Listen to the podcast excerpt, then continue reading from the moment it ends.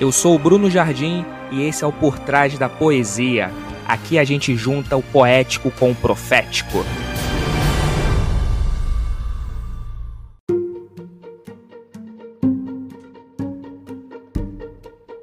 Aperfeiçoamento tem mais a ver, veja, em você tirar do que você receber. Deus, ele não tem compromisso com a nossa conveniência. Deus tem compromisso com o propósito dele. Quero viver uma vida tão íntima com Deus que eu possa discerni-lo, tanto nos dias bons e nos dias maus.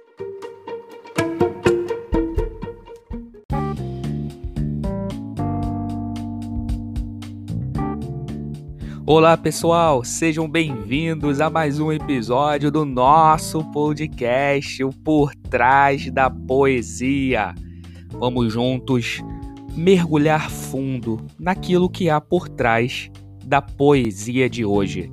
E ela diz o seguinte: romper com o movimento de rotação do amor próprio e migrar para o de translação do amor ao próximo faz com que a solidão dos nossos dias e noites ganhe a companhia das cores, frutos e sensações das estações.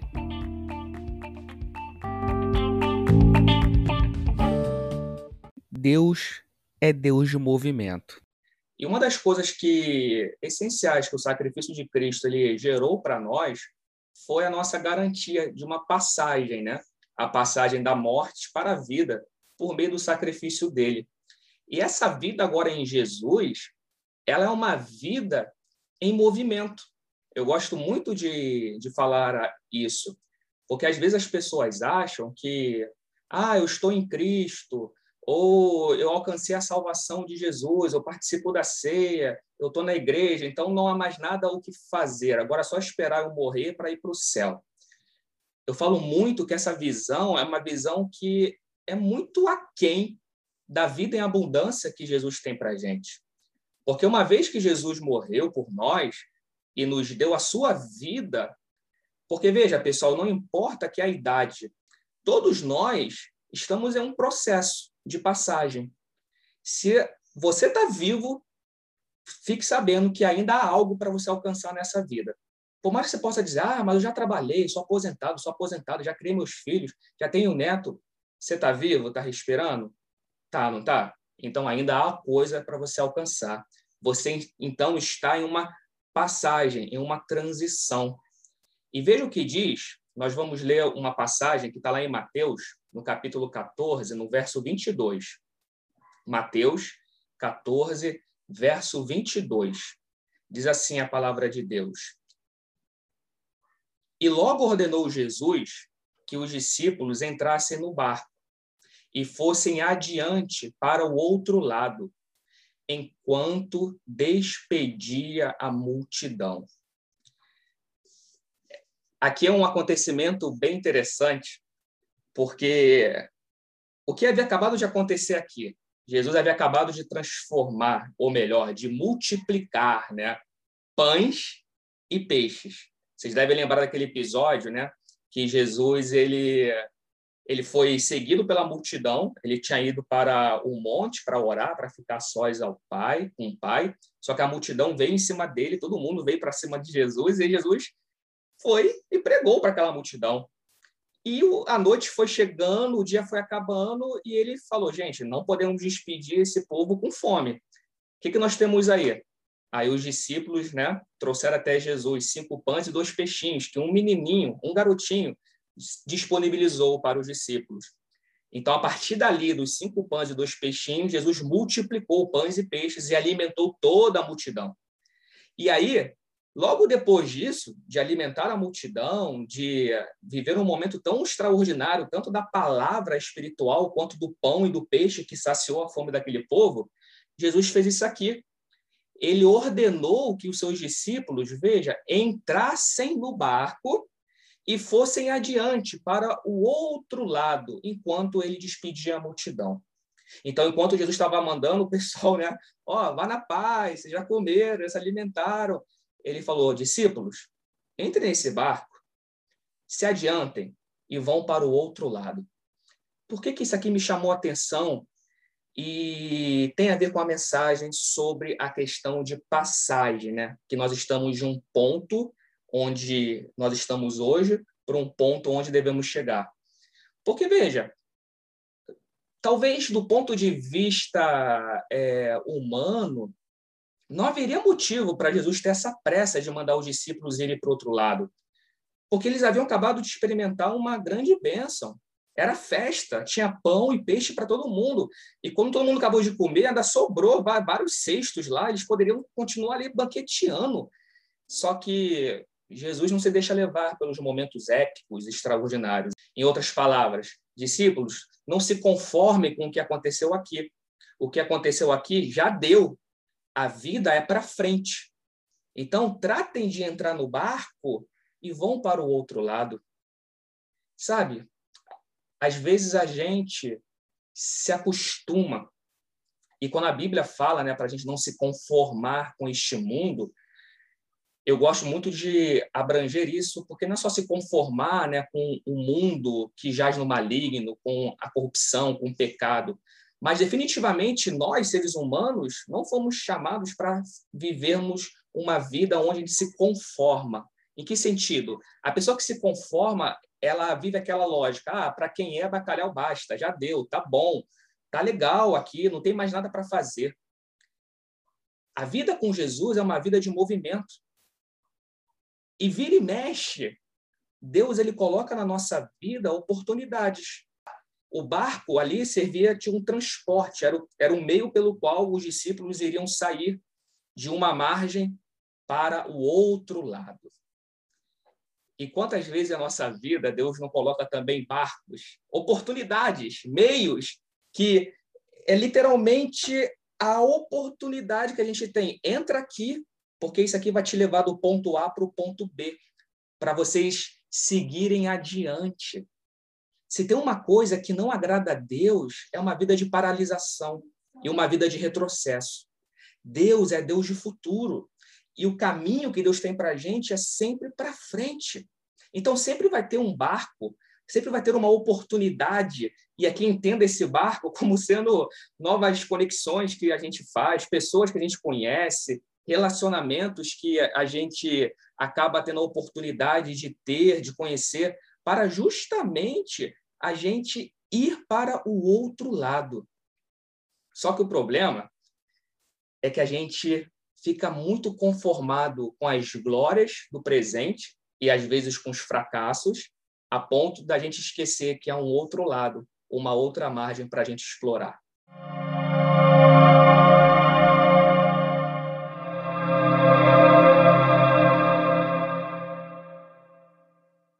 Conceito filosófico chamado devir. O que é o devir? Devir é um conceito que ele fala que todos nós estamos em um processo de mudança. Todos nós.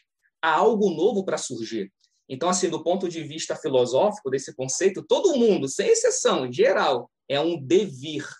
Ou seja, estamos saindo de um ponto A para um ponto B. E, gente, cá entre nós, alguém aqui abre mão disso? Porque você pode pensar, ah, isso aí se aplica somente para um jovem que está acabando a faculdade, ou para um jovem que está saindo do segundo grau indo para a faculdade, ou para alguém que acabou de casar, ou alguém que casou e agora vai ter filho. Eu não, eu já, já como eu falei no começo, eu já fiz tudo que tinha que fazer. Ledo engano.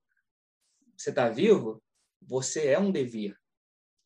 Existe um amanhecer para você. Existe uma transição para você transcorrer. Então, é preciso você sempre estar atento a isso de que Deus ele nos chama para um movimento de vida. Só que a gente ainda é, nós não somos o que deveríamos ser. Ninguém aqui está preparado do ponto de vista, ah, alcancei o patamar desejado. Ninguém. Ninguém. Mas, por outro lado, veja, se nós não somos o que deveríamos ser, o que estamos caminhando para ser, também nós não, já não somos mais o que nós éramos. Isso aqui é o equilíbrio do devir. Então, assim, você já não é mais o que você era ontem, mas você ainda não é o que você será amanhã. O que, que você é, então? Você é um devir. Você é um processo, você está em mudança. Você não é estático. Você está evoluindo. E é tão bom isso, gente. Eu tenho certeza que esse momento que a gente está vivendo, por exemplo, de pandemia, quem tem um pouco de sensibilidade, quem tem um pouco de humanidade, eu tenho certeza que nesse um ano e meio quase de pandemia, nós não somos mais o que nós éramos antes. Ninguém aqui é a mesma pessoa que era em 2019 ou fevereiro de 2020, porque a pandemia começou em março né, de 2020. Eu tenho certeza que muita coisa a gente aprendeu, por mais que seja duro, da pior forma, porque a pior coisa que tem é ser transformado por uma calamidade. Quando eu falo pior coisa que tem é porque machuca, mas acontece. Porque Deus ele faz uso das circunstâncias para mudar a gente. Ninguém é, ninguém aqui é o que era ontem. De ontem para hoje nós já mudamos mas você não é o que você vai ser amanhã. É muito louco isso. Mas isso é para a gente entender justamente essa consciência, que em Jesus nós estamos em movimento. Nós entramos em um barco e estamos saindo de uma margem para outra. E veja, olha o que acontece, porque é, é muito interessante. Como Paulo ele fala lá em Filipenses, no capítulo 3, versos 13 e 14, ele parece que ele encarna muito bem essa consciência de um processo né, de aperfeiçoamento, de sair de um ponto e ir para o outro. Ele fala assim, irmãos, não penso que eu mesmo já o tenha alcançado, mas uma coisa faço, esquecendo-me das coisas que ficaram para trás e avançando para as que estão adiante. Olha que coisa. Prossigo para o alvo a fim de ganhar o prêmio do chamado celestial de Deus em Cristo Jesus. Ele já poderia dizer que já havia alcançado uma excelência da revelação tão grande que não tinha mais nada para fazer nessa vida. Só que é justamente o contrário. Ele tem uma conclusão de que não penso que eu mesmo já tenha alcançado. Não, pelo contrário, eu esqueço das coisas que ficaram para trás. E veja, esquecer das coisas que ficaram para trás, é só esquecer o que deu errado. Ah, a gente fala isso, né? Esquece o que passou, o que passou, passou, como o ditado diz, já diz a canção, agora a vida nova. Veja, aqui o esquecer das coisas que ficaram para trás é o que Jesus fez com os discípulos. Ó, o pão já foi multiplicado, o peixe também, já comeram, barriga cheia, já rotaram, vamos embora, entra, na outra, entra no barco e vai para outra margem. Esquece do que ficou para trás e avança para o que está adiante. Não é esquecer só porque teve algum fracasso, não. É no sentido de viveu, cumpriu, avança. É para não cair na conformidade. Aqui eu lembro, eu gosto muito de esporte, né? não só de futebol, futebol principalmente, mas uma vez eu vi a entrevista do Bernardinho, sabem, né? O Bernardinho, ele agora é ex-treinador da seleção brasileira, vai treinar a seleção da França para as Olimpíadas do Japão. Já pensou uma final França e Brasil, o Bernardinho sendo campeão em cima do Brasil? Vai ser engraçado. Mas, enfim, o Bernardinho, ele, ele viveu um período épico na seleção brasileira masculina. Eles ganhavam tudo, tudo, tudo, tudo. Aí, uma vez, na entrevista que ele deu, ele falou assim, o meu maior desafio é convencer esses jogadores que já ganharam, ganharam tudo a entrar no novo campeonato com vontade de ganhar. Porque os caras ganharam Olimpíadas, ganharam Copa do Mundo, ganhava Grand Prix, ganhava, ganhava Sul-Americano, ganhava tudo mas ele conseguia colocar na cabeça deles essa mentalidade de Paulo, ó, esquece o que ficou para trás e avança o que está para frente. Não adianta você achar que já deu. E, gente, eu cheguei à conclusão que não é só os dias maus que às vezes faz com que a gente se desvie de Deus. Porque as pessoas falam, ah, estou passando por uma dificuldade, aí eu estou deixando de orar, que eu estou cansado, ah, não estou indo mais para a igreja porque eu estou passando por uma provação não são os dias maus somente que faz com que a gente às vezes esfrie, né, o nosso a nossa relação com Deus. Os dias bons também. Os dias bons, eles têm uma grande capacidade de fazer com que a gente perca de vista Deus, porque pensa, já deu, tô de boa, para que continuar me aperfeiçoando? Para que continuar buscando a Deus? E, gente, isso aqui vale para tudo na vida, numa vida, no relacionamento de casamento, no relacionamento familiar, nos seus estudos, no seu trabalho, na sua vida. Não se contente com o que você já viveu. Continue prosseguindo para o alvo que Deus te chamou. Continue avançando. Você está em um processo. Você é um devir. E, aí, e isso coloca a gente, essa mentalidade, num processo de aperfeiçoamento. Porque, veja, perfeito é quem reconhece a própria imperfeição. É até paradoxal. Mas é verdade. Porque quem reconhece a própria imperfeição faz disto um motivo para se aperfeiçoar. Porque a pessoa que pensa, ah, já, eu sou bom, eu sou cara, acabou então, vai para o céu, morreu, vai, vai, vai para a glória. Eu sei que eu não sou perfeito, eu sou imperfeito. E Deus, ele, ele olha para a gente quando a gente se apresenta diante dele, Senhor, só sei que eu nada sei. Uma coisa, Senhor, eu falo para ti, eu não alcancei ainda o que eu tenho que alcançar, mas ó, eu estou caminhando, eu quero continuar. Nesse momento, a gente entra no que eu chamo de processo de aperfeiçoamento. E ser aperfeiçoado por Deus é algo contínuo. E aí eu entendi que aperfeiçoamento tem mais a ver, veja, em você tirar do que você receber. O que eu quero dizer com isso? A gente pensa assim, ah, estou me aperfeiçoando, estou recebendo de Deus, estou recebendo conhecimento, e vem, e vem. Não, isso não é aperfeiçoamento. O aperfeiçoamento é quando você tira de você algo e faz com que isso gere algo para alguém, para o mundo. É tipo um lápis, sabe? Quando você faz apontador no lápis, quando vai fazer ponta, quanto mais você tira dele, mais afiado ele fica. Isso é aperfeiçoamento. Deus ele lapida a gente, ele nos quebra. Uma vez, acho que foi Michelangelo, que ele ou foi Da Vinci, não sei, um dos dois.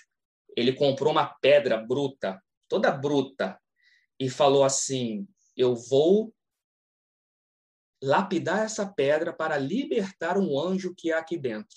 Ninguém entendeu nada. Ele pagou caro por aquela pedra.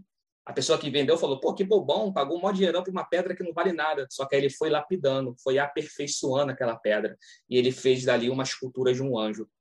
Porque aperfeiçoamento tem mais, muito mais a ver com a gente tirar do que a gente receber. Porque quando a gente tira da gente, a gente fica mais leve.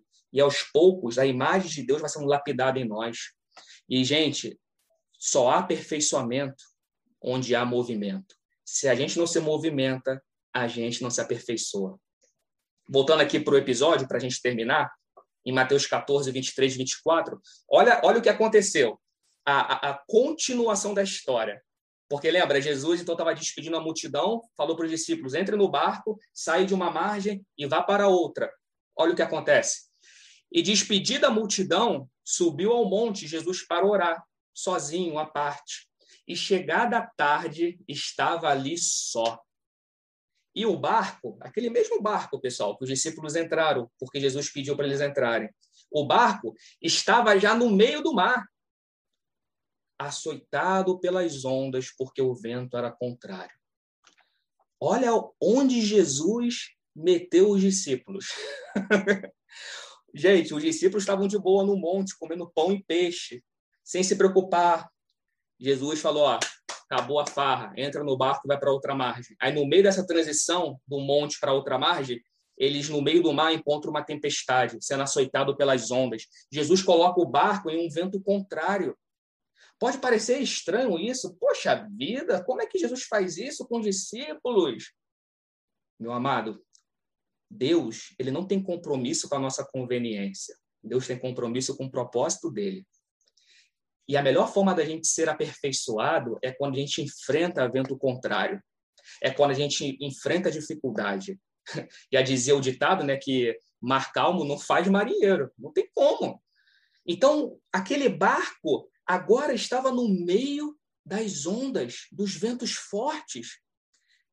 E nessa hora, a gente tem que entender que há coisas que a gente só vai aprender se a gente avançar. Se os discípulos ficassem lá parados, com a barriga cheia, comendo pão, comendo peixe, eu tenho certeza que nesse momento aqui que eles estão vivendo, no meio da tempestade, eles não seriam mais os mesmos. Eles não iriam aprender lá no monte com pão e peixe cheio para eles comerem, eles não iam aprender a lição que eles vão aprender aqui agora, no meio dessa tempestade. Mas é isso que acontece, gente. Quantas são as provas? Quantas são os, quantos são os ventos contrários que eu sei, tenho certeza, cada um de nós aqui tem passado. Mas é nessa hora que nós temos sido lapidados por Deus. É nessa hora que Deus está forjando na gente a imagem dele.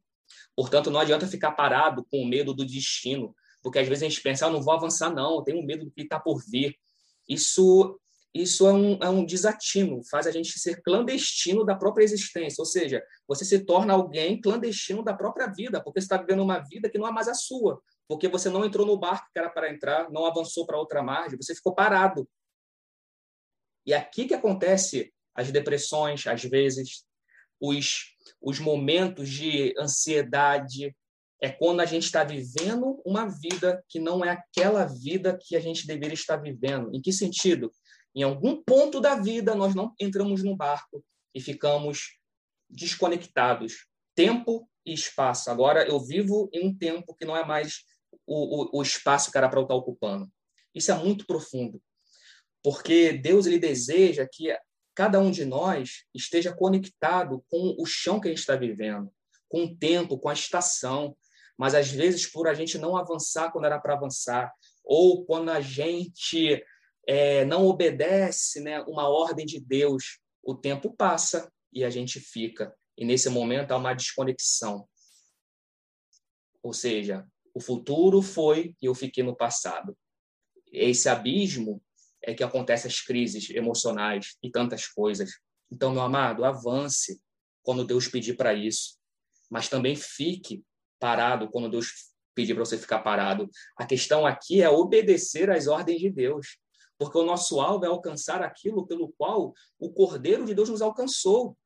E para isso a gente tem que abandonar o passado e avançar. Deus, ele é Deus de transições. E transição é isso, é sair de um ponto e ir para o outro. E para terminar, olha o que acontece no meio daquela daquele açoite, daquele vento forte versos 25 e 26. Mas a quarta vigília da noite dirigiu-se Jesus para eles. E como é que Jesus veio? Veio andando por sobre o mar. E os discípulos, vendo-o andando sobre o mar, assustaram-se, dizendo: É um fantasma. E gritaram com medo. Sabe? Nesse momento, eu não eu não julgo os discípulos, porque eu faria o mesmo, o mesmo no lugar deles. Pensa comigo, cara, você está no meio do mar, tudo escuro, um vento forte, as ondas, aí de repente vê alguém andando por sobre o mar. Tu vai pensar que é o quê? É o fantasma. Só que era Jesus. Jesus veio andando por sobre o mar, devido à urgência para socorrer os discípulos. Pronto, a primeira lição que os discípulos aprenderam aqui é que no meio da angústia, o socorro bem presente é Jesus. Ele vem na urgência. E uma outra lição que eles aprendem aqui. Por que, que eles confundem Jesus com um fantasma? Porque Jesus vem andando por sobre o mar. E eles nunca viram alguém andando por sobre o mar. E eu também não. E nunca ninguém vai ver. Aquilo foi um milagre. Jesus contrariou ali a lei da física, a lei da gravidade. Mas quem foi que disse que Jesus age só de acordo com o que os nossos olhos estão acostumados a ver? a própria palavra de Deus vai dizer que nem olhos viram, nem ouvidos ouviram, nem chegou no coração. São as coisas que Deus tem preparado para aquele que nele espera. O problema é que quando acontece isso, de Deus agir como algo ou de uma forma que o meu olho não viu, meu coração não sentiu, meu ouvido não ouviu, eu penso que ele é um fantasma. Toda vez que Deus age fora do meu paradigma, fora da minha cosmovisão, fora da minha maneira de ver a vida. Essa foi a lição dos discípulos, que eles só poderiam aprender nesse momento. Eu te pergunto, será que a gente também às vezes não fica condicionando o agir de Deus e pensando que o que está acontecendo na nossa vida é um fantasma, quando na verdade é Jesus que está fazendo isso, mas só que o que Jesus está fazendo e a forma que ele está fazendo é diferente da maneira que você esperava, que eu esperava. Cuidado, porque muitas das vezes a gente confunde Jesus com um fantasma. E no verso 27, para terminar, Jesus faz assim, ó: "Ei, fiquem tranquilos". Jesus, porém, lhes falou logo: "Tem de bom ânimo, sou eu. Não temas. Sou eu". Aí naquele momento, eu acho que eles ficaram mais tranquilos, né? Sou eu. Gente, o nosso maior desafio é discernir Deus em nossos caminhos. E como é que a gente vai discernir Deus em nossos caminhos? É não perder de vista quem Deus é. Porque veja, quando Deus ele se apresenta lá para Moisés, para Moisés ir diante de Faraó para libertar o povo, Deus fala assim: Ô Moisés, vai lá e fala que o eu sou mandou você libertar o povo. O eu sou. Deus, eu sou. E agora Jesus aqui fala para os discípulos: sou eu. Eu gostei disso. Porque na vida do cristão, na nossa vida, nós não, pode, não, não podemos de jeito nenhum, não podemos perder de vista o eu sou e o sou eu. O eu sou é o que Deus é. O sou eu é o Deus agindo. E só vai discernir quem, quando Deus está agindo, quem souber quem Deus é. Então, a comunhão com Deus é fundamental para a gente discernir Deus em nossos caminhos. Eu quero a cada dia ter intimidade com o eu sou, ter relacionamento com Deus, de tal forma que eu fique tão íntimo dele que eu possa discerni-lo até no meio da tempestade, da escuridão, para não confundi-lo com fantasma. Porque quando eu tenho comunhão com o eu sou, eu reconheço o sou eu. Aliás, Jesus nem vai precisar falar sou eu, fiquem tranquilos, porque eu já vou saber que é ele. Gente, aqui a gente consolida a mensagem, porque nesse processo de passagem que todos nós estamos vivendo, lembra? Você é um devir, está saindo de um ponto e indo para o outro. Quem te chamou para isso? Foi o Deus eu sou. Aquele que te chamou é muito maior do que as tempestades que você vai enfrentar nesse processo, do que a sua fragilidade, é muito maior. E durante esse processo, esse no meio do caminho, o eu sou que te chamou vai fazer você reconhecê-lo a tal ponto que ele nem vai precisar dizer sou eu. Esse é o alvo da minha existência. Eu quero viver uma vida tão íntima com Deus que eu possa discerni-lo tanto nos dias bons e nos dias maus, para que eu possa transitar de um ponto ao outro sabendo que eu estou em um aperfeiçoamento. E em cada época da minha vida. Hoje eu estou com 35 anos, amanhã eu vou estar com 40, com 50, com 60, 80, 90, 100, Deus sabe. Não importa. Eu vou estar, enquanto eu estiver vivo, eu estou em um processo de transição. enquanto eu estiver vivo, o eu sou é a minha provisão e eu vou reconhecê-lo no meu caminho. Porque quando você reconhece Deus nos seus caminhos, você tem paz. Você fica tranquilo, você tem paz. Então descanse nessa verdade, em nome de Jesus.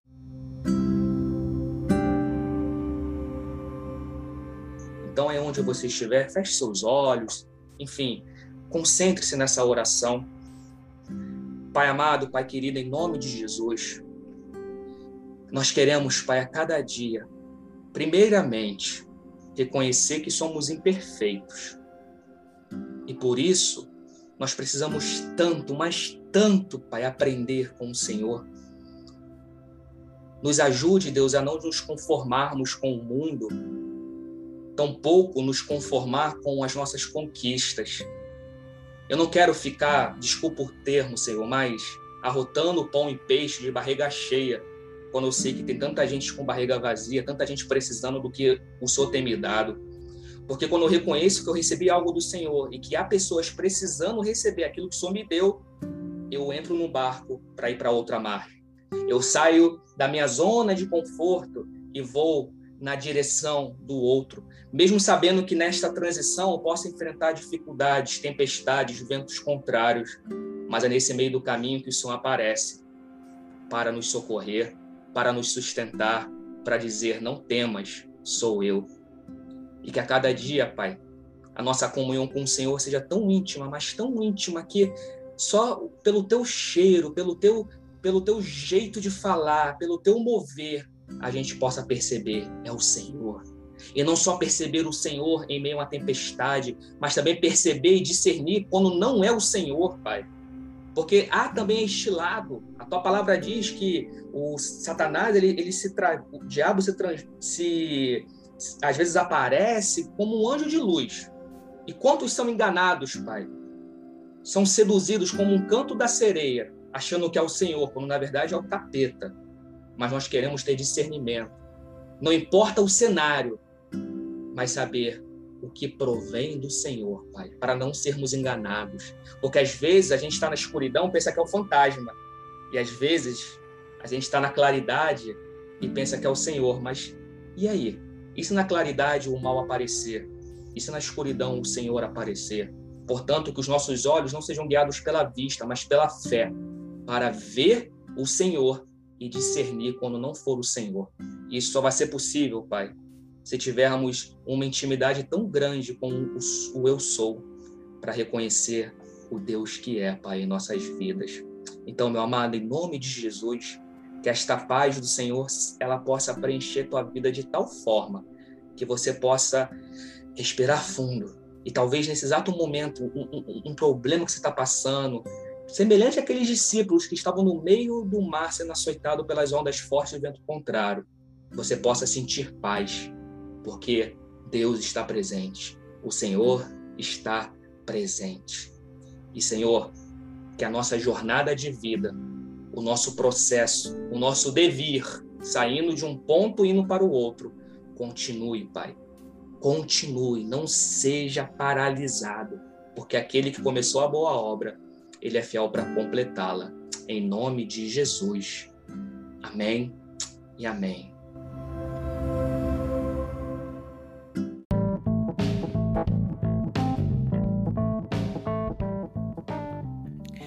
Ei, você que ficou aqui comigo até o final e ouviu todo esse episódio, é sinal que você está conectado com a palavra e com a poesia. E eu quero deixar um convite para você. Quero ter você mais perto.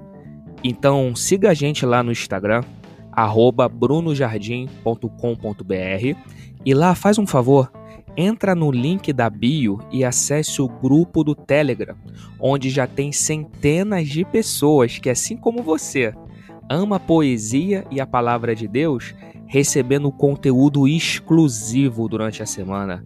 Beleza? Então até a próxima e um forte abraço. Tamo junto, pessoal.